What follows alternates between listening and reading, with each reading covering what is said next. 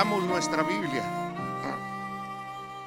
en segunda carta de Timoteo.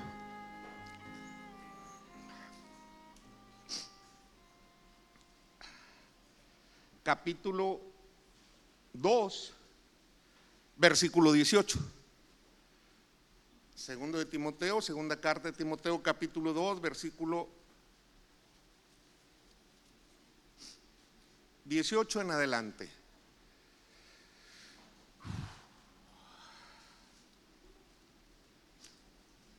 Dice así. Segundo de Timoteo 2:18.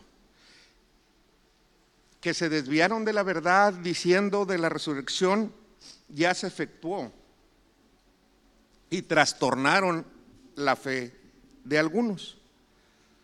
Pero el fundamento de Dios está firme, teniendo este sello. Conoce el Señor, oiga bien, conoce el Señor a los que son suyos y apártese de iniquidad todo aquel que invoca el nombre de Cristo. Pero en una casa grande no solamente hay utensilios de oro y de plata, sino también de madera y de barro. Y unos son para usos honrosos y otros para usos viles. Así que, si alguno se limpia de estas cosas, será instrumento para honra, justificado, útil al Señor y dispuesto para toda buena obra. En un para poder entender esta un poco mejor esta frase o este versículo, tenemos que hacer un análisis de todo lo que son la carta de Timoteo, la primera, la segunda carta. Se le llaman, y, también la de Filemón, Pablo, se le llaman las cartas pastorales que Pablo habla a, la congrega, a, los suyos. Timoteo era un hijo de él. Él lo consideraba un hijo en, la fe. Él tenía su padre griego y su madre hebrea, su abuela, nos hablan de ahí. Pero Pablo lo toma como un siervo fiel para que le, le, un siervo fiel y era un siervo que seguía las instrucciones de Pablo, el cual Pablo le depositaba toda la confianza en él. Y lo manda a Éfeso, una ciudad de 65, esta carta se escribe 64, 63, 65 años después de Cristo. Pablo cuando es separado, cuando es eh, útil para el, para el Señor y se tiene ese encuentro con Él, como lo describía la prédica de nuestro hermano Daniel Jo. Se tiene que hacer de colaboradores que le sean útiles y que aprendan lo que Él quiere, casi transmitir lo que Él es. La ciudad de Éfeso fue fundada 550 años antes de Cristo. Y esta ciudad era una ciudad de Asia Menor muy importante, era una ciudad marítima, era una ciudad religiosa, era una ciudad la cual en, un, eh, tenían dioses, la cual un día Pablo dice, eh, entra y dice, eh, ustedes hacen dioses con sus manos, pero esos no son dioses. Yo vengo a hablarles del Dios no conocido, el Dios verdadero. Y todos querían oír, ¿verdad? A ver qué nueva fábula trae, a ver qué nueva plática trae. Estaba situada casi a dos mil kilómetros, Éfeso, de la ciudad de Israel o de Jerusalén.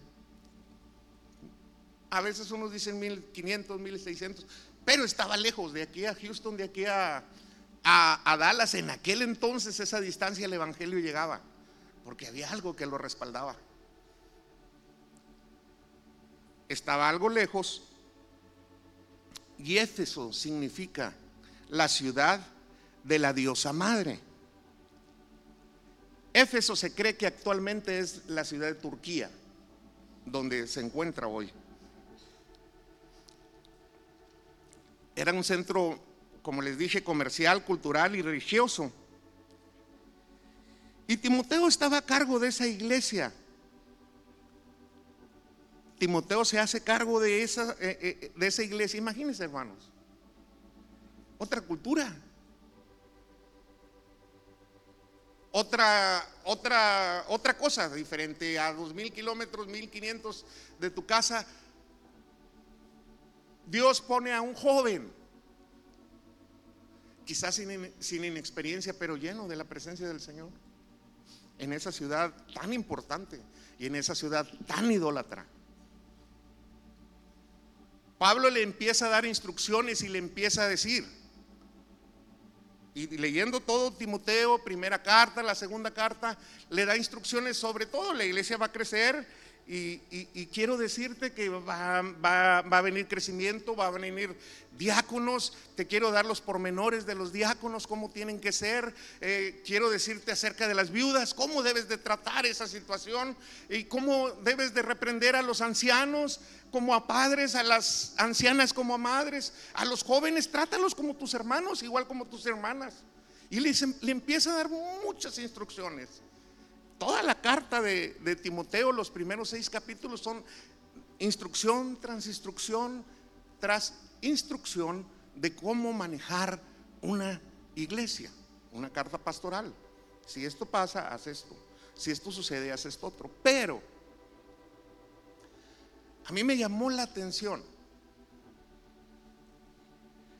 le da una instrucción seis veces. Entre primera y segunda carta a Timoteo le da una instrucción seis veces. La repite continuamente. Y esa instrucción hoy en día es determinante, hermanos, para salvar nuestra vida. Es determinante para salvar nuestra caminata. Esa instrucción hoy en día, donde es un mundo de información continuamente, donde las noticias vuelan, van y vienen, novedades tras novedades, es muy importante que hoy pongamos atención a esa instrucción. E, es, es, muy extenso todo esto, pero me voy a ir directamente a las instrucciones que Dios, que Dios le da. En 2 de Timoteo 2.14 dice, recuerda esto, exhortándonos delante del Señor, que no contiendan sobre palabras los cuales para nada aprovecha, sino que es perdición para los oyentes. Mas evita profanas y vanas palabrerías, porque esto en el 16, 2.16, mas evita profanas y vanas palabrerías, porque esto conduce más y más a la impiedad. En el, en el capítulo 1 dice, en el capítulo 1 de Timoteo 1 dice, 1.4, no prestes atención a fábulas, a genealogías interminables, que no edifican, sino solo acarrean disputas. No tengas una fe fingida haz énfasis del Evangelio que es efectivo. Diles, este Evangelio que yo les predico es efectivo. Y mira, yo me pongo como ejemplo, le dice Pablo. Este Evangelio es fiel y digno de ser recibido por todos. Jesús vino para salvar a todos los pecadores de los cuales, ¿qué dice? Yo soy el primero. O sea, predica la palabra. Quítate de fábulas y de cosas que estorban y que no llevan a nada bueno. No discutas. Habla la palabra claramente. Palabra fiera y digna de ser recibida por todos. Pues, pues Cristo Jesús vino al mundo para salvar a los pecadores, de los cuales yo soy el primero.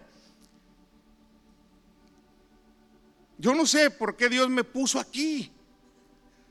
Si Dios me conocía a mí, Dios me encontró persiguiéndolo. Dios me encontró matando quizás a los eh, cristianos de esa época, pero Él algo vio en mí. Esto es fiel, esto es verdadero. Me rescató a mí. Yo hacía eso por ignorancia, porque no tenía conocimiento de lo que hacía, pero ahora me he encontrado con la luz admirable que es el Señor Jesús. ¿Cuántos nos identificamos con eso? En algo de perdido que digan, oye, ya no respondes igual. Ya cambió. Que ojalá y eso vean en nosotros, hermanos. Si antes le decía y no podía ni decirle, pero El Evangelio es efectivo. Le dice Pablo a Timoteo, predícalo. A mí me ha cambiado. A mí me ha transformado y de las tinieblas en las cuales yo estaba ciego, he entrado a la luz admirable. Por eso esta mañana decía el Señor, ¿quién quiere? El Señor era claro esta mañana. ¿A qué has venido hoy? No dejes para mañana. Si el Señor hoy dice que está abierta la gracia y la gracia está abierta, tómala. No te vayas igual como viniste. Como les dije hace unos servicios, estábamos haciendo un esfuerzo por venir y estar aquí. Somos diferentes a los vecinos y a los demás porque ellos están descansando o planeando viajar o, almorzar o ir a otra parte y a otro lugar. Pero nosotros, para ellos quizás estamos, ¿cómo que te levantas y te pones un traje, una corbata a las seis, a las 8 o 9 de la mañana? Desde las 6 ya estás haciendo un viaje para estar en... ¿A dónde vas? ¿Qué hay allí? ¿Qué te dan allí? Voy a la casa del Señor. ¿Y, ¿no, ¿no sientes que tú pierdes el tiempo? No, ¿no crees que ya fuiste mucho? Ya ha sido mucho. Oye, años tienes yendo. Pero ¿sabes por qué? Porque estamos duros quizás de corazón y aparte necesitamos continuamente ser tratados y entender la palabra que nos da el Señor. Continuamente la instrucción es, sigue este paso, sigue este otro paso, sigue este otro paso, ahora es esto, ahora es esto otro. Aquí es donde el Señor nos instruye. Esta mañana nos habló.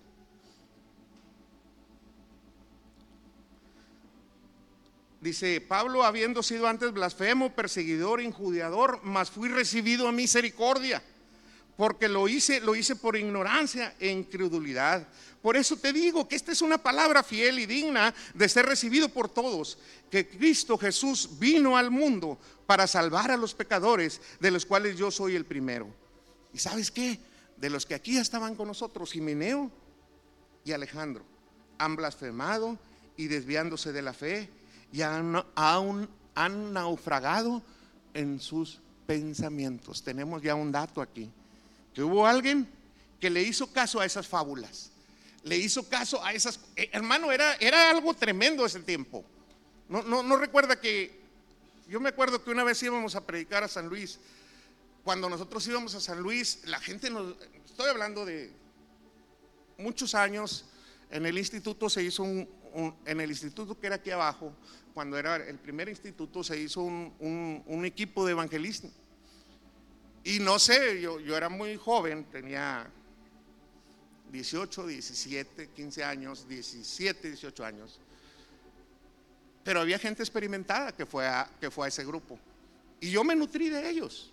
Iba el hermano José Isabel Coronado, otro hermano que ya no está con nosotros, el hermano eh, Salvador Coronado.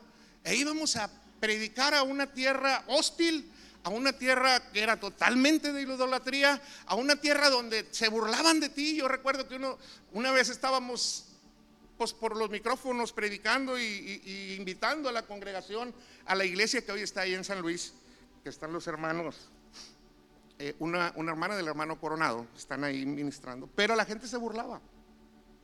Hoy ahí vienen los que dicen que nunca van a morir, que nunca hay muerte en ellos. Es mentira. Ya se murió uno.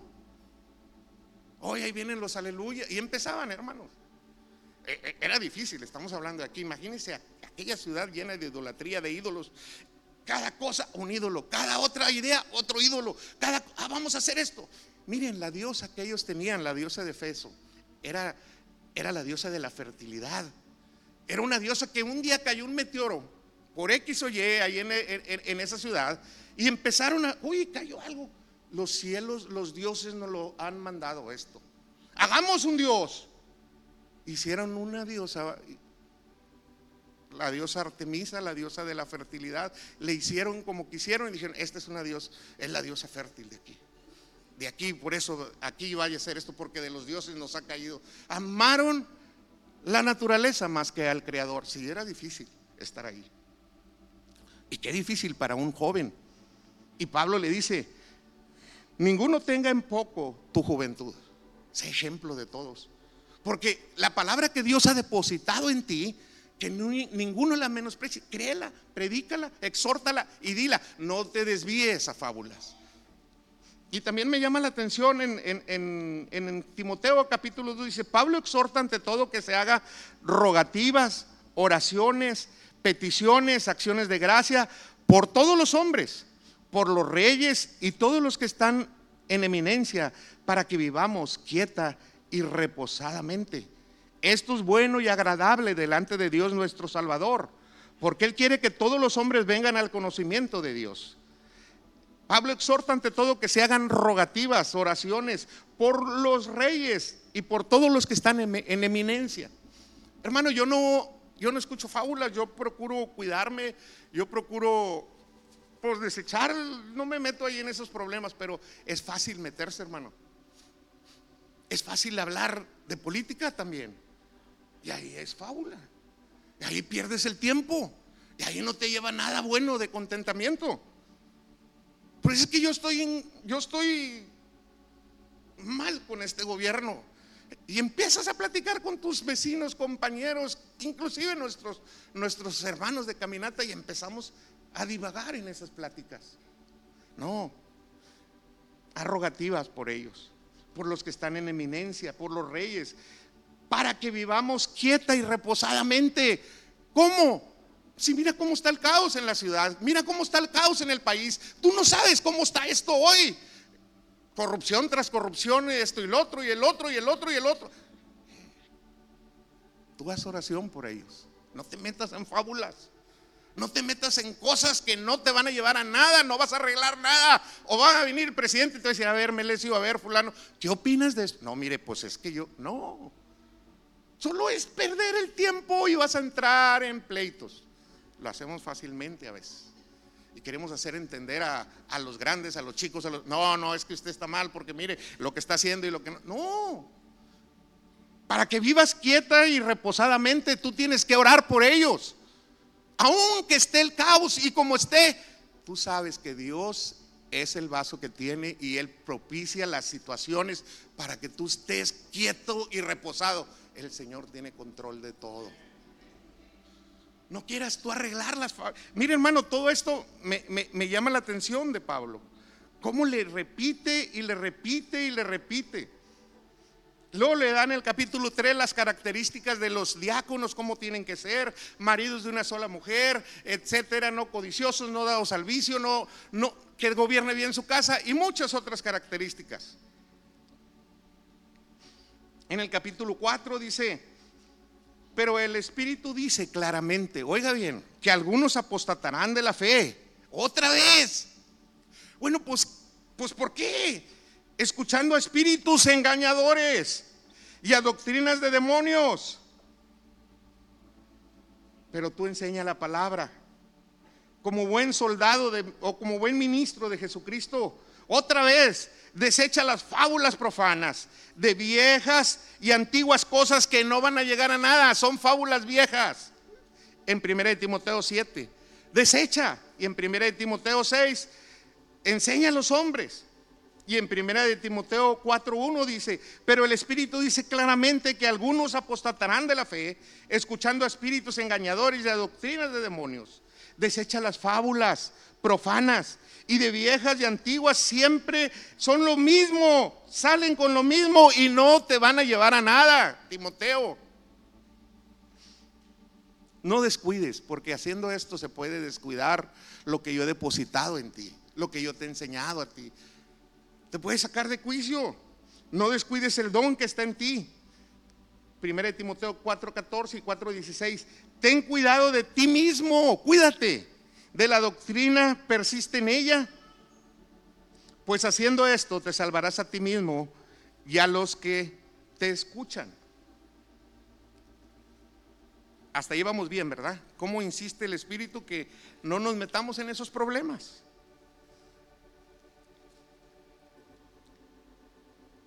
En el capítulo 5 dice, cómo reprende a los ancianos, cómo los exhortas, capítulo 5, eh, como a tu propio madre, en el 5.3 los mandamientos a la viuda, de 1 de Timoteo del 1 al 17, capítulo 5 del 1 al 17, da todos los mandamientos de, las viudas. En el capítulo 6 a todos los que están bajo el yugo de esclavitud, esto es muy importante también, o todos los que sirven a un siervo, dice, tengan a su siervo por digno de todo honor para que no sea blasfemado el nombre de Dios y su doctrina. Es lo mismo, evita profanas y falsas cosas y falsas eh, palabrerías con tus compañeros de trabajo. Ah, sí, el jefe. Es que el jefe es así, así. Sí, no, no, no. ¿Y, quién, y cuando el jefe se ¿y quién dijo eso? Melesio. A ver, Melesio, ven. Pues, ¿qué te enseñan ahí? ¿Tú vas a la iglesia? Sí. Y el nombre del Señor es blasfemado por caer en cosas vanas que no nos llevan a nada. Sino tú tenlo, tú tenlo al, que, al, que te da trabajo. Aquí dice el yugo de esclavitud, pero lo transformamos al, al, día hoy. Tengan sus siervos por dignos a todo honor, para que no sea blasfemado el nombre de Dios y su doctrina. Evita todo eso. Los que tienen amos creyentes, no los tengas por menos. Ah, es hermano. Eh, es que el cabo él sabe, él conoce. Él, él es, no, a ese tienes doble. Doble honor tienes de servirlo y doble esfuerzo tienes que hacer por él. A los que tienen por amos creyentes no los tengas en, en 1 Timoteo 6.2 dice, no los tengas en menos por ser creyentes. O hermanos, si nos sirváis mejor por cuantos son creyentes, los tienes que servir mejor. Y tienes que hacer mejor servicio. Dice, enséñale estos, exhórtalos, porque la raíz de todos los males es el amor al dinero, el cual codiciaron algunos y se extraviaron de la fe y fueron traspasados a muchos dolores. Así que teniendo, hermanos, sustento y abrigo, estemos contentos con esto. Tenemos sustento, tenemos abrigo, está contento. Porque la raíz de todos los males, el querer más, y no es malo si el Señor nos quiere bendecir, Él nos lo va a dar. Pero quietos, que no esté en ti. El Señor va a abrir puertas, dice, yo voy a abrir puertas que nadie puede cerrar. Y también voy a cerrar puertas que nadie puede abrir. Quieto, reposado en mí, dice para que, para que estés quieto, decía acá en, orar por nuestros gobernantes, estate quieto, estate reposado. Que las cosas que están pasando en nuestro país, en nuestra ciudad y en nuestro estado, el Señor tiene control. Él quita y pone reyes. Él sabe. Tú estás quieto, no te metas en fábulas, no te metas en cosas vanas que no te van a llevar a nada. Mas tú, hombre de Dios, huye de estas cosas y sigue la justicia, sigue la piedad, la fe, el amor, la paciencia y la mansedumbre. Para que tú pelees la buena batalla de la fe, echa mano de la vida eterna, el cual asimismo fuiste llamado. Eso es bien importante, hermanos. Fuiste llamado a la vida eterna tú. No somos como los animalitos. Mueren y ahí queda el asunto. Entonces comamos y bebamos que mañana moriremos. Vamos a dar cuentas de lo que hayamos hecho a Dios. Por todo lo que hayamos hecho, sea bueno o sea malo, delante del tribunal del Señor. Y entonces Él va a decir, tú para acá y tú para allá. Hay una vida eterna, pero hay también un castigo eterno. Tú fuiste llamado para la vida eterna si tú echas mano de lo que yo te digo, dice, no te metas en cosas, búscame, haz un esfuerzo por buscarme, para que tú eches mano de la vida eterna, el cual asimismo fuiste llamado. Y exhorta a los ricos, y exhorta y le dice, guárdate de todo, guarda de todo lo que te he dicho, y háblalo con entereza y háblalo con firmeza y ninguno te tenga en poco porque eres joven y yo te voy a respaldar, el Espíritu de Dios te va a respaldar, el Espíritu de Dios va a hablar y el Espíritu de Dios te va a decir lo que tengas que hacer. Volvamos al capítulo que leímos, pero el fundamento de Dios, en 2 Timoteo capítulo 2, 19, para ya pudiendo entender todo esto, con todo lo que hemos visto, dice, pero el fundamento de Dios está firme teniendo este sello Conoce el Señor a los que son suyos y apártese de iniquidad todo aquel que invoca el nombre del Señor. Conoce el Señor a los que son suyos. El Señor conoce a los siervos que están bajo su cuidado, bajo su mano, a los que Él ama, a los que le aman. Él conoce su voz, las ovejas conocen su voz y las ovejas lo siguen. El Señor nos conoce. Dice que también no escuches a las fábulas y a los falsos profetas, dice, porque en Jeremías 23, 16, así ha dicho Jehová de los ejércitos. No escuche la palabra de los profetas que os profetizan o os alimentan con vanas esperanzas, hablan visión de su propio corazón y no de la boca de Jehová. No los escuches. Tus profetas vinieron a ti vieron en ti vanidad y locura, no descubrieron tu pecado, vienen a ti con vanidad y con locura y no te dicen lo que estás mal y lo que estás bien. No, hermano, tú estás bien, sigue así. Y a veces cuando nosotros pedimos un consejo al, Señor a través de nuestro pastor y el pastor nos dice, haz esto y haz esto, ah, es que yo pensaba que me iba a decir, una vez se los he comentado, yo pensaba que me iba a decir esto o me iba a decir esto otro. Hazlo, lo que el pastor te diga. Es palabra que yo te doy. No quieras que hablan conforme a los ídolos que hay en tu corazón, porque son fábulas. No van a descubrir tu pecado para impedir tu cautiverio. Vas a seguir en cautiverio. Ah, es que un hermano de la radio, de la televisión, de tal parte, me dijo que yo iba a ser prosperado. Y yo, no, hermano, aquí está tu fuente, aquí va a estar tu, pastor, aquí va a estar quien te guíe. No nos podemos ser guiados por ninguna otra parte que no sea nuestra casa, nuestra ofrenda, aquí donde entregamos nuestra ofrenda. Aquí es donde vamos a ser guiados, porque los profetas van los profetas falsos van a ver por otras cosas, inclusive van a buscar tu dinero. Nadie os engañe con palabras vanas, porque estas cosas vienen de la ira de Dios sobre los hijos de desobediencia si hay algo en nosotros y no hemos obedecido, quizás pueden venir cosas que no le agradan al Señor y quizás nosotros podemos ser engañados también, hermanos. Y me gusta mucho cuando dice que el Señor conoce a su siervo Abraham.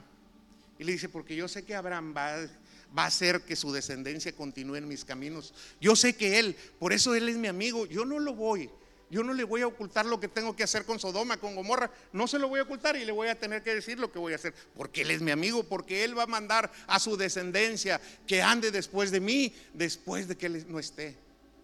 ¿Podrá decir el Señor algo de nosotros, de Él? Porque va a guardar su descendencia. Porque le va a decir a sus hijos, anden conforme a lo que yo soy. Y también el Señor conoce a los suyos. Conoce el Señor a los que son suyos. ¿Ya viste a mi siervo Job? ¿Cómo es mi siervo Job? Ah, no, él es un hombre íntegro. Él es un hombre que guarda la palabra. Él es un hombre que guarda la verdad. Él es íntegro. ¿Conocerá a nosotros? ¿Nos dirá eso el Señor de nosotros? ¿Qué dice el Señor de nosotros?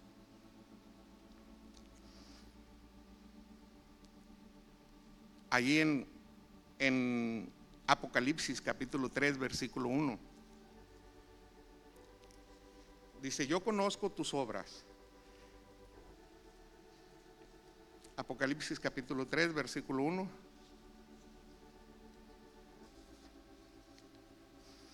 Yo conozco tus obras.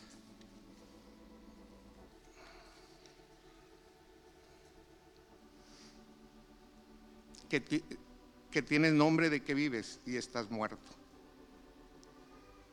Tremendo, ¿verdad? pero también sé vigilante y afirma las otras cosas que están para morir y no he hallado tus obras perfectas delante de Dios.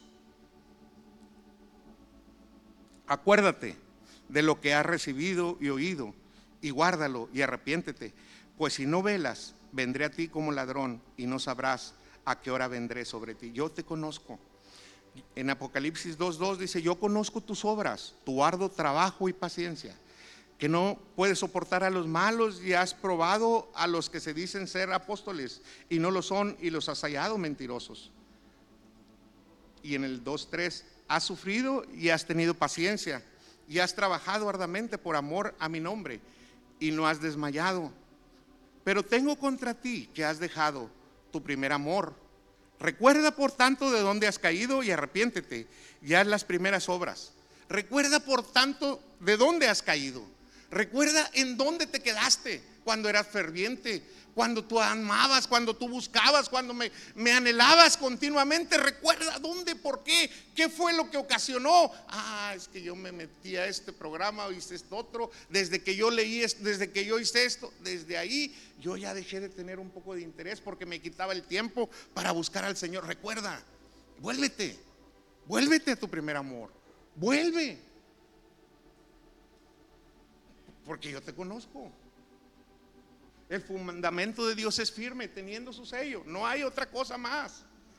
El, árbol va a dar su fruto. Por su fruto lo vas a conocer. Él es del Señor, porque da fruto. El fundamento de Dios es firme, no hay otro teniendo su sello. Y conoce el Señor a los que son suyos. Pero, ¿acaso podremos estar en iniquidad si lo conocemos? Aquí dice, apártate de iniquidad todo aquel que invoca el nombre de Cristo. Hay iniquidad, apártalo, quítalo, hazle un lado. No te metas en fábulas, no pongas vana palabrería, no lleva nada bueno esto. Búscame. Y entonces si me encuentras, va a ser diferente. Tienes que conocerme a mí, tienes que verme a mí. Y mire, me gusta mucho lo que, lo que, lo que lo que David, cuando David va, cuando David va a las, a las, al encuentro con, con el, con el, con Goliat, David conocía quién era su Dios. David sabía quién era él. Y dice, Primera de Samuel 17:45 dice, tú vienes a mí con espada y lanza y jabalina mas yo vengo a ti en el nombre de Jehová de los ejércitos, el Dios de los escuadrones de Israel, a quien tú has provocado. Jehová te entregará hoy en mi mano, y yo te venceré y te cortaré la cabeza.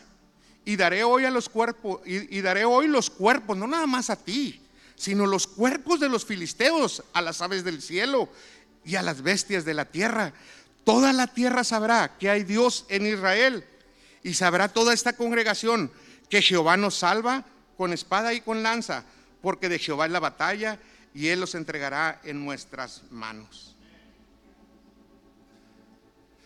Fíjense qué, qué, qué, qué, bonitas palabras de este joven también, que conocía a su Dios y sabía lo que Dios... Tú has venido, tú has venido a molestar al Dios a Jehová de los ejércitos, el Dios de los escuadrones.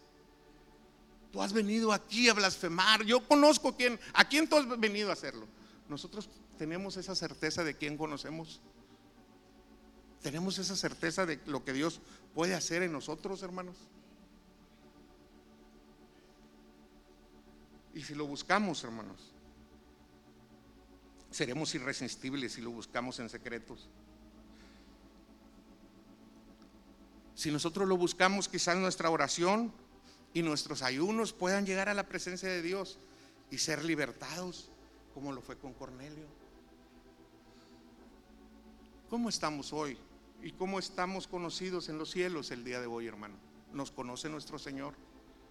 Él tiene la certeza de ponernos una tarea como la puso a Job o una tarea también como la puso a, Pablo, instrumento útil me es este porque yo tengo planes para él y lo voy a separar. Ese vaso me es útil porque en una casa grande hay vasos de honra y de deshonra. ¿Cómo estamos hoy delante del Señor? ¿Cuál es nuestra situación? Es que casas, es que hay vasos de oro. Yo no quiero, yo no aspiro a ser vasos de oro ni de plata, pero también hay vasos de barro donde Él deposita su gloria y, y en ese vaso de barro, hermano, donde Él puede depositar la gloria de nosotros para que nosotros seamos libertados de las fábulas que hemos oído y nos entendamos al Evangelio fiel y digno de ser recibido por todos, que Cristo cambia, salva, sana y bautiza. Y dice Pablo, y de los cuales yo soy testimonio de ellos. Yo también soy testimonio de que el Señor nos ha cambiado, ha hecho algo en nosotros. Pero esta mañana el Señor hablaba claramente a nuestros corazones, hermano. Yo quiero invitarlos esta mañana. ¿Cómo estamos delante del Señor esta mañana? ¿Cuál es tu condición? ¿Cómo somos conocidos en los cielos? cómo el Señor nos conoce. ¿Cuál es el testimonio que el Espíritu va a dar de ti? Quizás digas, no, pues es que no te descalifiques y no nos descalifiquemos esta mañana y gracia para el Señor. Esta mañana podemos ser cambiados, esta mañana podemos ser revitalizados de su espíritu si estamos dispuestos a ser cambiados y estamos dispuestos a dejar cosas para que Él obre en nosotros la palabra de vida, la palabra que es de Él.